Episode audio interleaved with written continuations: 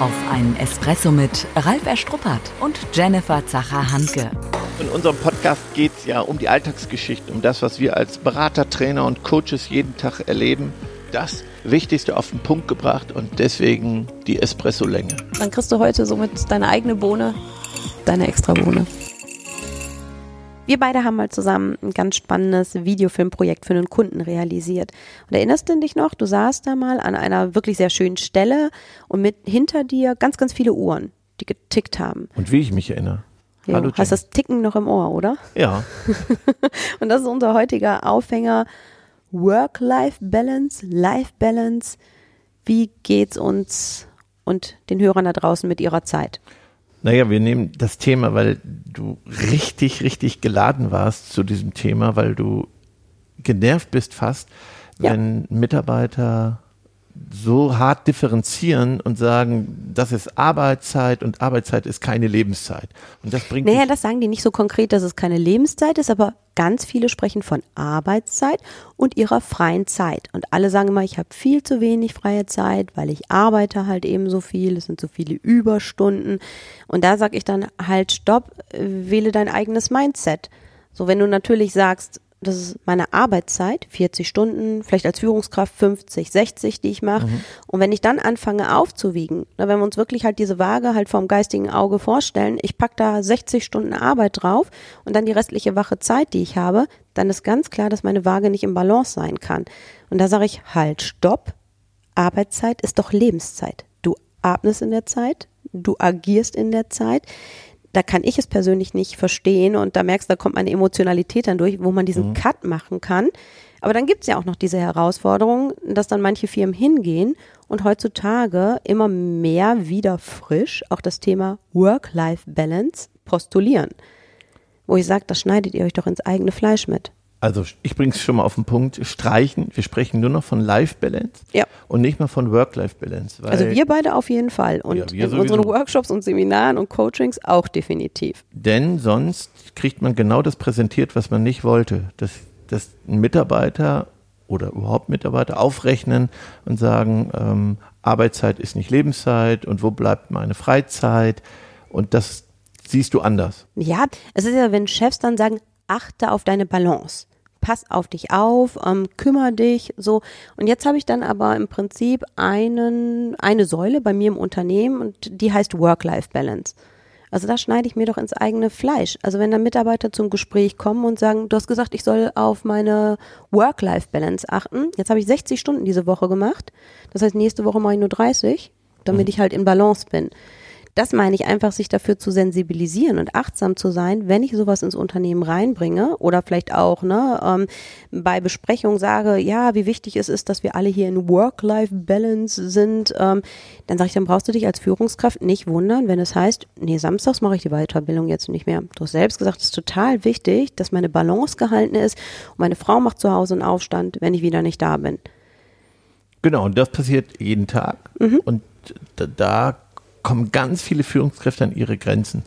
Sie sagen, zum einen ist die Währung heute nicht mehr Gehalt, sondern Freizeit. Mhm. Und dann passiert genau das. Samstags fahre ich doch nicht auf eine Fortbildung. Mhm. Ja, und da ist natürlich mein Appell, egal ob Führungskraft oder Mitarbeiter, zu sagen, hey, siehst doch nicht so, ich tausche jetzt meine freie Zeit gegen halt eben Seminar oder Weiterbildung, sondern dass es einfach eine Chance ist, mich zu entwickeln. Ob ich am Wochenende zu einem Seminar hinfahre oder ob ich vielleicht abends nochmal zwei Stunden länger ähm, auf Arbeit bin. Es ist ja nun mal eben so, wie es ist. Und damit halt eben anders umzugehen und nicht anzufangen, das, das aufzurechnen. Aber das macht ja genau der Mitarbeiter. Genau das macht der Mitarbeiter und sagt, ich habe jetzt schon 50 Stunden gearbeitet, jetzt gehe ich nicht noch auf ein Seminar. Da ist mir meine freie Zeit zu schade. Das heißt aber für mich an der Stelle als Führungskraft, ähm, wenn man uns nicht an der Seite als Wegbegleiter hat, halt wach zu rütteln und überhaupt deutlich zu machen, hey, auch das ist, ist Lebenszeit. Wähle doch bewusst Haltung und Einstellung diesem Thema gegenüber. Wie nehme ich die Mitarbeiter mit auf diese Reise? Die meisten fangen ja erst an, wenn mhm. das Kind in den Brunnen gefallen ist, nämlich wenn diese Diskussion jetzt stattfindet. Ja, von Anfang an. Also ich meine, wir haben es ja auch immer mal wieder gehabt, dieses Thema neue Mitarbeiter mit an Bord nehmen oder schon überhaupt, bevor ich die mit an Bord nehme. Also bei uns ist ja dieses frühzeitige Mitnehmen. Das heißt, wenn jemand halt eben zur Bewerbung hinkommt, so sagt, weißt du was, wir schreiben halt eben persönliche und ähm, fachliche Weiterentwicklung ganz, ganz groß. Bei uns gibt es halt eben Seminare und es ist ganz wichtig, dass du persönlich was damit rausnimmst, dass du wachsen kannst. Ähm, und Seminare finden bei uns samstags statt oder zum Teil auch sonntags, damit wir das ganze Team zusammenbringen können. Weil dann sage ich, dann nehme ich ja von Anfang an halt eben diesen potenziellen Einwand mit raus. Ähm, ja, wenn ich das gewusst hätte, dass ich am Wochenende. Ja, ja. ja. Aber ich habe nicht den Mindset, Jenny. Also ja, mhm. der sagt dann ja, kriegt die Stelle und die Diskussion habe ich trotzdem, wenn das Mindset nicht für das Thema ist, was du beschreibst. Also das ist richtig. Mhm. Aber ich glaube, dass der Mindset deswegen nicht erreicht ist. Also meine Einstellung ist deswegen nicht verändert. Aber das heißt an der Stelle, oder ich sag, worauf willst du hinaus? Ähm ich glaube, dass du mehr machen musst. Du musst nicht nur das ankündigen, du musst die Dinge wiederholen. Du musst genau unsere Haltung, dass Arbeitszeit auch Lebenszeit ist und dass das was Tolles ist und diese Fortbildung, dass das wichtig ist und dass ich das annehme und aufhöre zu jammern und dagegen zu kämpfen, dass mhm. das ein Mindset voraussetzt, eine Bewusstseinsbildung. Ja, klar. Und die findet nicht statt, indem ich ankündige, Seminare sind auch Samstag. Nein, aber ich finde, das ist der erste, erste Schritt. Ja. Also wo ich sage, da okay. kann eine Führungskraft frühzeitig Gut. schon mal halt den Impuls setzen. Minimum. Mhm. Okay, bin ich Deswegen, dabei. also ich bin auch bei dir, dass ich sage, nicht du hast es einmal gesagt und jetzt ist gut. Jetzt ja. schreien die alle yippie jetzt darf ich samstags und sonntags Weiterbildung machen. Natürlich muss ich das immer wieder halt eben fokussieren und, und auch thematisieren. Klar. Und das ist ja selbst bei alten Hasen, die vielleicht manchmal 10, 15, 20 Jahre im Unternehmen sind, da denkst du, die tragen doch unseren Spirit halt mit und auf einmal sagen die trotzdem, nee. Und das finde ich eben wichtig, dass, dass eine Führungskraft auf diesen Mindset einzahlt. Und zwar nicht erst, wenn was passiert. Und ich habe so einen Lieblingsspruch. Mhm. Also die meisten Kollegen von uns propagandieren, propagieren doch, lieb das, äh, tu das, was du liebst. Mhm. So, ne? genau. Also, und da bist du unglücklich und dann mach dich selbstständig und finde deine Berufung. Ich mhm. habe es umgedreht. Ich mhm. sage, lieb das, was du tust. Mhm. Also guck doch das, was du jetzt machst, das anzunehmen. Und mhm. selbst wenn die Arbeit mal hart ist, selbst wenn die, diese, mhm. diese Liebe dafür zu finden, das anzunehmen und nicht mhm. dagegen zu kämpfen und mhm. immer im Außen nach meiner Entwicklung sehen. Unsere Branche boomt ja auch, die mhm. Ratgeber boomen. Mhm. Diese Vorträge, warum ich will meine Berufung finden, anstatt mal dran zu arbeiten, dass das, was ich tue, dass ich das liebe, dass ich das mhm. annehme, dass ich das Das heißt ja auch Menschen zu befähigen, halt eben Dinge, die sie vielleicht vermeintlich erstmal nicht so gerne tun, weil es vielleicht die Aufgaben sind, wo man sagt, oh, ne, die hätte ich am liebsten, die würde ich am liebsten rausstreichen. Mhm. So, es gibt andere Sachen, die ich lieber mache. Das heißt, als Führungskraft die Menschen auch dazu zu befähigen oder auch wach zu rütteln, Dinge erstmal lieben zu lernen, die ich vermeintlich nicht so gut finde. Also auch da wieder Haltung und Einstellung an der Stelle zu entwickeln. Genau. Und das, glaube ich, ist eine Riesenaufgabe, wenn wir die Herausforderungen der Zukunft als Führungskräfte äh, schaffen, bewerkstelligen wollen, dann muss ich genau daran arbeiten, mhm. dieses Mindset zu erreichen. Mhm. Ja, für mich heißt das natürlich ganz stark positive Fokussierung, weg vom Mangel hin zur Fülle. Die Tasse ist halb voll, nicht halb leer. Positiv bleiben. Weil im Endeffekt, worüber sprechen wir? Meist über die schlechten Dinge. So, und die Mitarbeiter werden vielleicht auch erstmal meckern. Das war ein Querulant, der da kam. Da hat halt eben der Zulieferer nicht funktioniert. Da ist jetzt jemand krank geworden. Auch da sind wir dann ja ganz viel im Negativen unterwegs. Ne? Genau. Und auch da, auch wenn es für mich vielleicht als Führungskraft herausfordernd ist, einfach dann auch mit der Gegenfrage zu kontern, was ist denn heute gut gelaufen?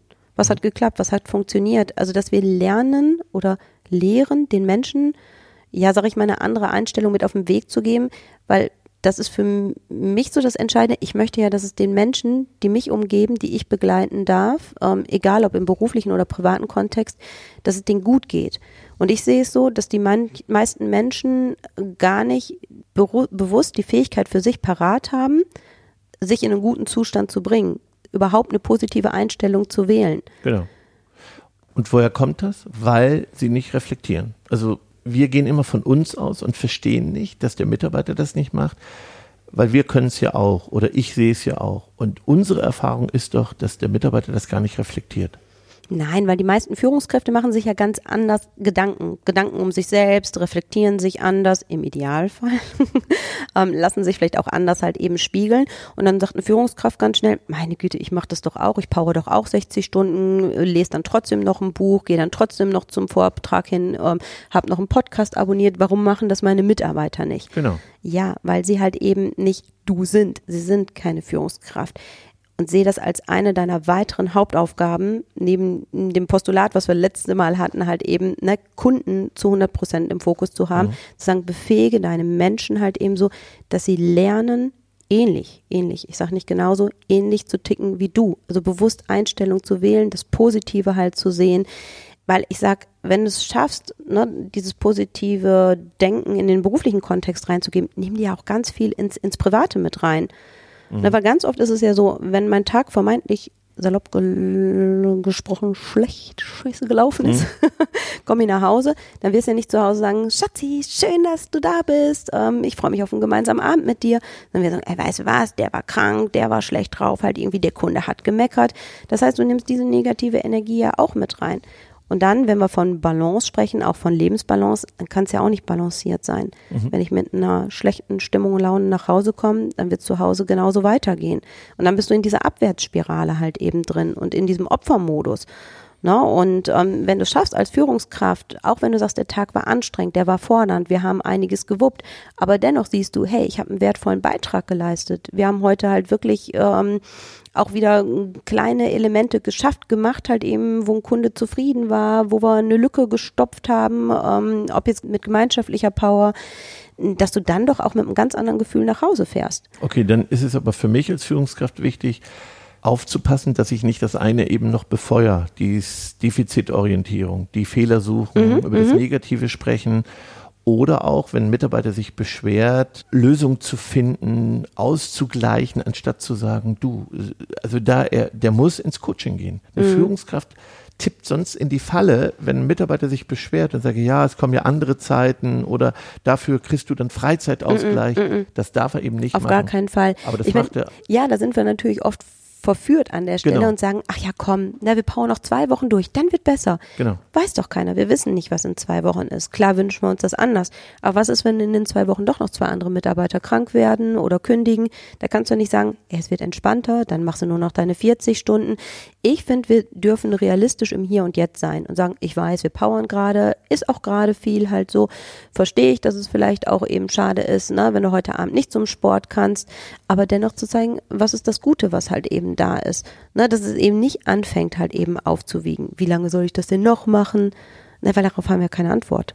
Und das finde ich ganz wichtig, weil ich glaube, dass man ganz schnell in diese Falle tappt, eine Lösung zu suchen. Es wird besser oder noch schlimmer, was Mitarbeiter immer gern möchten. Wir brauchen mehr Mitarbeiter, mhm. uns fehlen Mitarbeiter und dann, nee, das ist nicht mhm. die Lösung. Mhm. Und da dürfen wir nicht reintapsen, weil da wird was in Aussicht gestellt was eh nicht eintritt. Und dann mhm. sagt der Mitarbeiter, hier ändert sich sowieso nichts. Ja, klar. So, und dann kriegst du es wieder von hinten, dass äh, jemand kündigt oder weggeht, in der Hoffnung, woanders ist es besser. Wir wissen, dass es oft nicht so ja. ist. Und dann habe ich trotzdem eine Fluktuation, eine Krankenquote an der Stelle ist es für mich halt so mangelnde Glaubwürdigkeit, die dadurch entsteht. Ja, ne? Wenn genau. ich dann halt Versprechungen mache.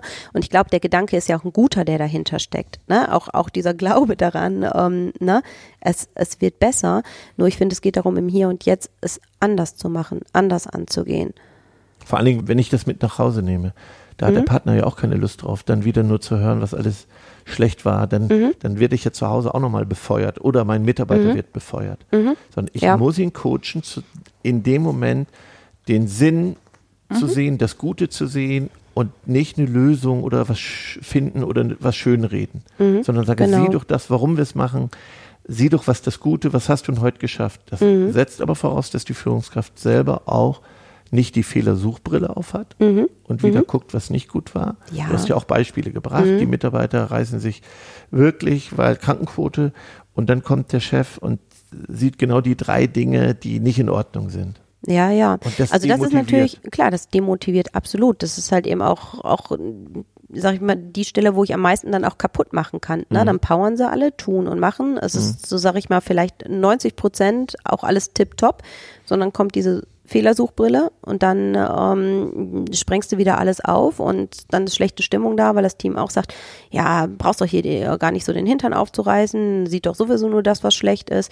Also das finde ich halt eben eben fatal, ne? Und da warne ich dann auch vor vor Aktionismus, ne? Dass man sich da dann in dem Moment nochmal kurz zurückhält, einmal drüber nachdenkt, einmal durchatmen, bevor ich dann halt eben lospresche in, in solchen herausfordernden Zeiten und dann noch halt eben im, im, im Mangel oder im Defizit unterwegs bin.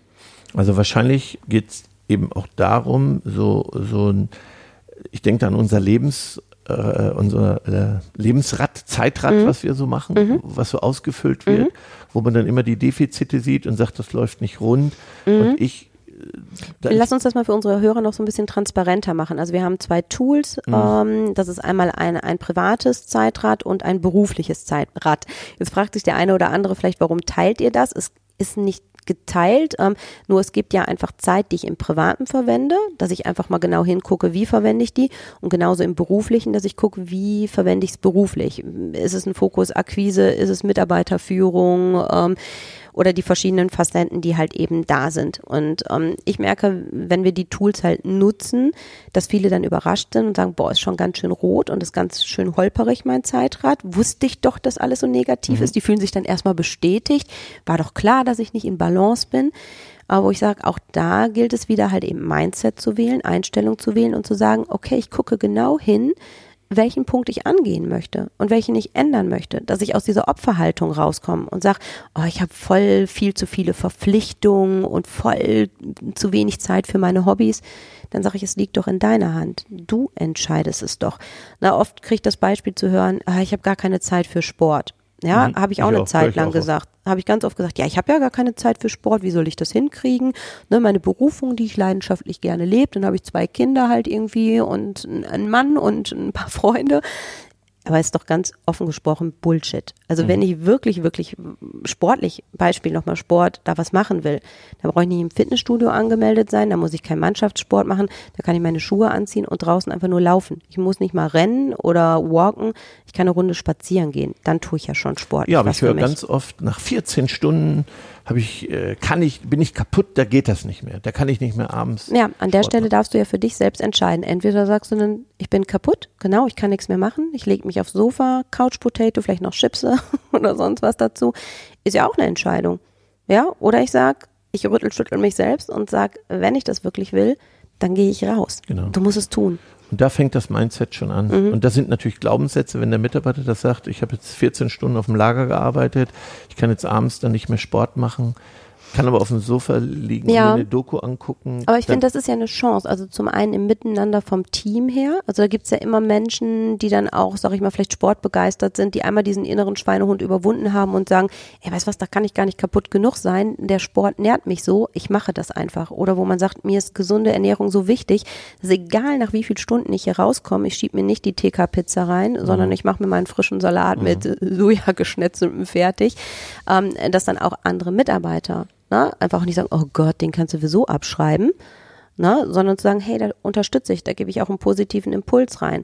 Und genauso seitens Führungskraft, wenn ich dann höre, der sagt, oh, nach 14 Stunden schaffe ich das echt nicht mehr, geht gar nicht mehr, dass ich dann die Chance nutze und einfach sage, ja, es liegt in deiner Hand. Du kannst für dich entscheiden, ob du es tust oder nicht. Wir haben ja Schwerpunkt Kommunikation dieses Jahr. Da fällt mir nochmal ein, ich mhm. muss als Führungskraft total aufpassen, wie ich kommuniziere. Also wenn jemand kommt und sagt, du, weißt du was, ich bin sehr unzufrieden, ich kann jetzt mache ich Überstunden und mhm. jetzt kann ich keinen Sport mehr machen. Ich sage, das eine hat mit dem anderen nichts mhm. zu tun.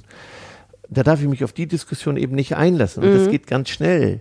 Sondern ich sage, das eine hat mit dem anderen nichts zu tun. Jetzt sprechen wir über die Stunden und mhm. warum und was wir da tun können. Und das andere ist, natürlich könntest du dann auch noch Sport machen. Und mhm. das nehme ich gar nicht an, weil sonst mhm. bin ich schon, schon in der falschen Argumentationskette und, ja. und, bin auf dem Eis.